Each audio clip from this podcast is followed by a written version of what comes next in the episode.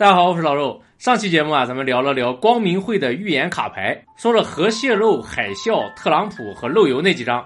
咱们通过揣摩卡牌设计师的意图来判断所谓的预言到底有多少含金量。后来在大家的留言里面，我发现有好多观众并不知道这套卡牌的来历，甚至有观众认为这就是一套用来预言的卡牌啊。所以呢，在介绍接下来的几张卡牌之前，我们先来了解一下这套卡牌的背景。首先呢，要更正一下上期的两个错误。第一个错误，好多观众都在留言里面提醒我了，我把二零零一年和二零一一年说反了，这儿需要给大家道个歉。第二个错误呢，上期我说这套卡牌是九五年发行的，这个地方弄错了。虽然我们平常管这套卡牌叫做九五版，实际上呢，它是九四年发行的。这套卡牌的发行商是一家叫做史蒂夫·杰克逊游戏的公司，它的创始人就是史蒂夫·杰克逊。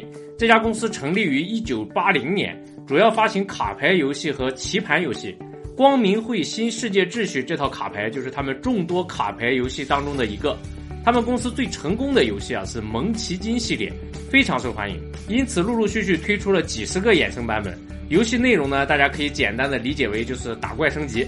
大家可能注意到了啊，这家公司的标志啊跟光明会的标志非常像，所以好多人就认为这家公司肯定跟光明会有什么关系。然后这套卡牌呢，就是在获取了光明会信息的基础上才发行出来的。而且啊，还有一个重要的证据，就是一九九零年的时候啊，美国特勤局突击搜查了这家游戏公司，并且收缴了三台电脑和三百多个软盘。那美国特勤局为什么要突然搜查他们呢？按照官方给出的说法，是因为这家公司里面有一名叫做 Blankenship 的系统操作员，涉嫌通过黑客活动威胁到了九幺幺报警系统的安全。针对这个事情啊，有人就认为一定是这名黑客窃取了光明会的行动计划。后来光明会知道了之后呢，就暗中策划了这次突击搜查的行动，防止他们的计划被泄露出去。而史蒂夫·杰克逊公司正是通过这次黑客行动获得了光明会的机密，后来又把这些机密隐藏在卡牌游戏当中了。不过需要提一点的是什么呢？啊，在这次突击搜查之后啊，史蒂夫·杰克逊公司起诉了美国特勤局，认为对方扣押自己的电脑和软盘是违法的，并且他们最终还胜诉了。获得了五万美元的赔偿和二十五万美元的律师费，而且在四年之后呢，这套隐藏着光明会机密的卡牌还发行了，这就有点不太符合逻辑了。因为传说中的光明会那可是暗中控制的世界的，甚至可以调动美国特勤局去进行搜查。这么大的势力不仅在诉讼中败诉了，而且还没能阻止这家游戏公司把机密泄露出去。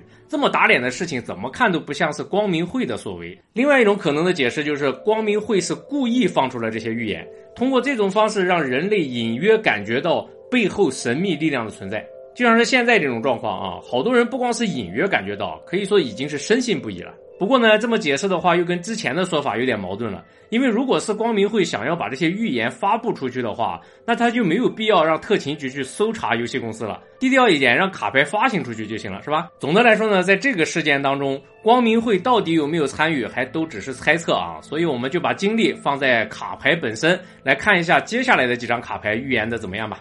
这儿呢，还是要重申一下啊，我们对这个卡牌的解读啊，也只是给不愿意相信卡牌预言的观众啊一个合理的解释。对于对卡牌预言深信不疑的观众来说，就算是我把史蒂夫·杰克逊本人找来，也只是多了一个阴谋而已，是吧？也改变不了什么。当然了，咱这并不是说世界上没有预言存在啊。你像是奇门遁甲呀、五行八卦呀，是有好多未解之谜值得研究的。甚至量子力学方面的最新成果也有可能会揭示预言的原理，这些都是值得咱们今后去探讨的。不过今天呢，咱们还是只聊一聊卡牌预言的事儿。戴安娜王妃这张卡牌啊，从画面当中来看没什么特别的。作为明星人物吧，被媒体记者围着拍照，那也是再正常不过了。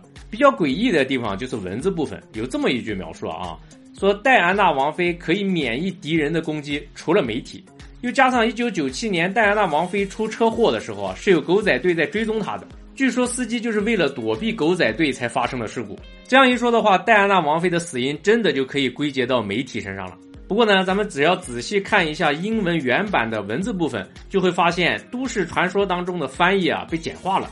完整的翻译过来应该是：你所有其他自由单位力量加一。戴安娜王妃和她的傀儡们不会受到对手的和平单位或自由单位的攻击，媒体单位除外。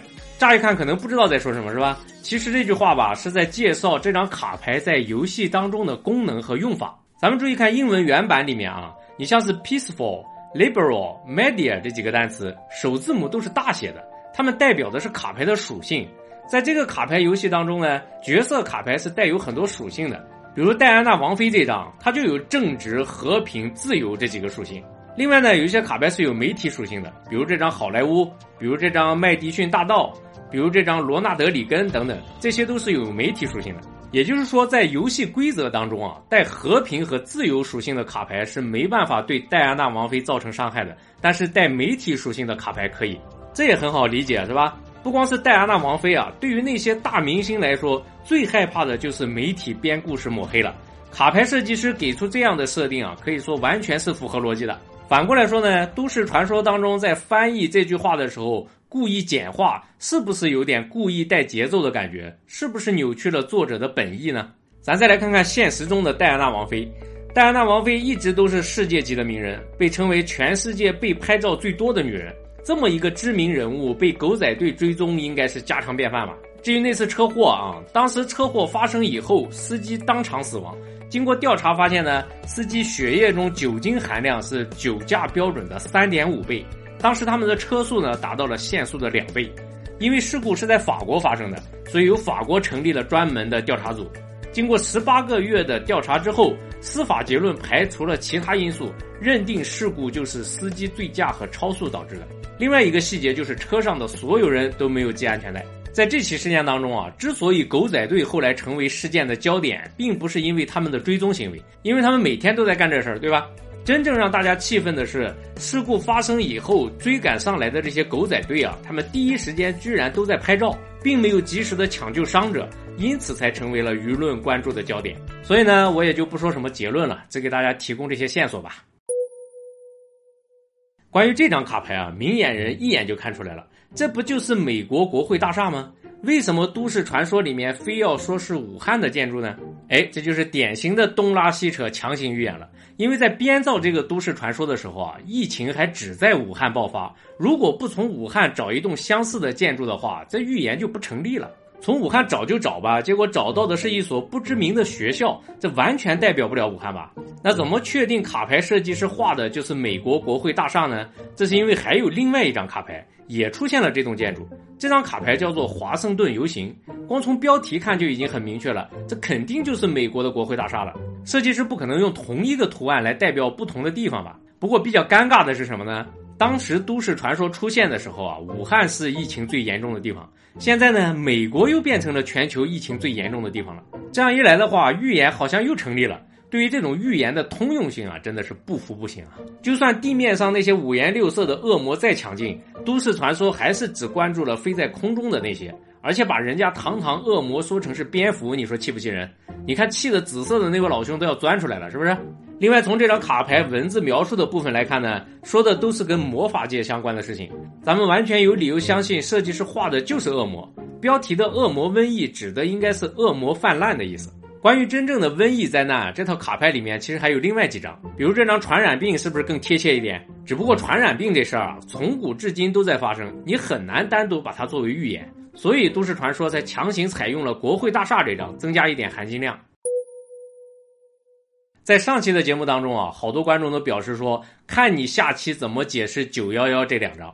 说实话啊，对于九幺幺这两张卡牌，我是真的佩服。世贸中心的双子楼、五角大厦，像这样的地方，在九幺幺事件发生之前，谁也想不到会有人敢这么干，对不对？所以啊，咱不得不佩服史蒂夫·杰克逊和他的卡牌设计师的胆识啊。虽然双子楼这张标题是核弹恐袭，并没有说恐怖分子会用飞机撞大楼。但是呢，咱们心里都清楚啊，真正用核武器的话，就不是这样的场面了，对不对？在城市群里升腾起蘑菇云，可能更像一点。从画面中描述的破坏程度来看，真的跟飞机撞上去很像，尤其是对照九幺幺事件的几张新闻图片来看，真的是感觉一模一样，对吧？再说五角大楼。虽然九幺幺事件当中五角大楼的破坏程度和破坏方式跟卡牌当中的不大一样，但是呢，作为美国国防部的驻地，能想到在卡牌中加入五角大楼被袭击的事件，这本身就已经很传神了。因此呢，这两张绝对不能用泛指啊，或者说大概率事件啊来解释了。也就是说，卡牌设计师的真实意图就是世贸中心和五角大楼遭到了袭击。你就说断事吧。但是呢，咱说过了。要给不太愿意相信预言的观众一个可以接受的解释，对吧？那如果不是预言的话，只能是一九九五年之前发生过类似的事件，然后被卡牌设计师采纳了。那一九九五年之前针对世贸大厦和五角大楼的恐怖袭击发生过吗？答案是肯定的。我之前看过一个关于预言卡牌的视频，作者叫做我是江无情。关于这部分的内容啊，我是从他那段视频里面得到的线索。其实，在一九九三年的时候啊，世贸中心发生过一起爆炸案，而且规模还不小。当时恐怖分子引爆了大约六百八十公斤的炸药，造成了六人死亡和一千零四十二人受伤。不过，大楼的主体结构并没有受损。那五角大楼呢，也发生过爆炸案。一九七二年的时候，反越战组织的成员为了抗议越南战争，在五角大楼四楼的女厕所里面引爆了一枚炸弹。不过并没有造成人员伤亡的报道，所以呢，从给不相信预言的观众一个可能的解释的角度出发，我们是不是可以认为卡牌设计师是采纳了这两次的事件呢？但是不可否认的是，这两张卡牌确实很神啊，不服不行。所以这套预言卡牌也正是在九幺幺事件之后才一炮而红的，对吧？不过呢，出现了这两张神牌之后，你再去东拉西扯的说其他卡牌也预言了，就有点适得其反了。就像有些阴谋论者惯用的理论，说 NASA 通过明显的造假让真相看起来也像是假的，道理是一样的，对吧？本来这两张卡牌已经很神了，你要强行说其他卡牌也预言了什么什么的话，岂不是把这两张神牌也给拉下水了？最后，咱们来说说这张还没有应验的卡牌。卡牌当中倒塌的钟楼非常像东京的和光百货大楼。画面当中五个人衣服的颜色被认为是奥运五环的颜色，而且东京奥运会提前公布了马拉松比赛的路线。你说巧不巧？真的就是要经过和光百货。还有更玄乎的啊，甚至有人声称说，在那五个人的衣服的阴影当中啊，隐藏着和光百货的门牌号。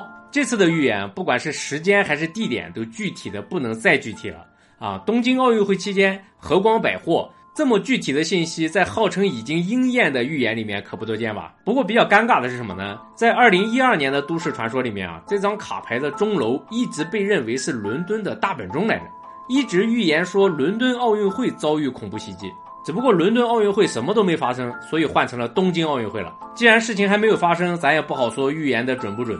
但是呢，关于这张卡牌的预言，我还是要发一下牢骚。你说其他卡牌预言吧，不管是恐怖袭击啊，还是自然灾害啊，这都已经是发生了的事情。就算你都市传说再怎么传，都不会造成实质性的影响，可以说是人畜无害啊，对吧？但是这还没发生的事情，性质就不一样了。你想啊，这类阴谋论被扩散的越广，知道的人越多，所谓林子大了，什么鸟都有啊。保不齐就会有某些个极端分子啊、偏执狂啊，就为了证明这个预言去做出过激的行为呢。一旦真的发生了什么悲剧的话，那宣扬阴谋论的人心里面就能坦然吗？咱退一步说，就算没有极端分子真的去捣乱，如果这种阴谋论的影响力过大的话，东京奥组委即使不相信预言，是不是也得防着极端分子借题发挥？就像是有人说航班上有炸弹的话，不管你信息来源是不是可靠，都需要全面检查，对不对？这样不就平白无故的浪费人力和物力了吗？当然了，也有可能是我杞人忧天了啊。但是呢，我觉得吧，就因为口无遮拦的去宣传阴谋论，导致社会不安全因素增加的话，那我们这些做自媒体的还怎么坦然的、心安理得的去面对观众呢？